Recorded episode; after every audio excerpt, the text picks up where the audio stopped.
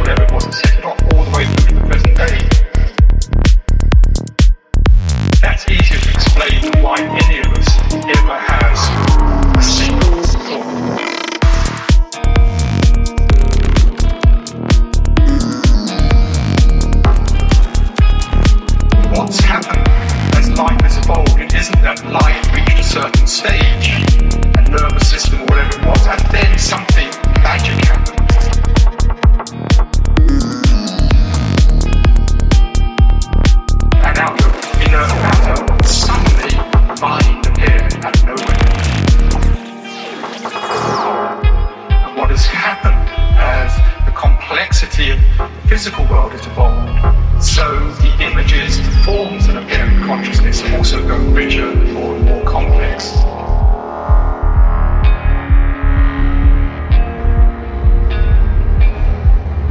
Consciousness is in everything. And secondly, the opposite is also true. Everything is in consciousness.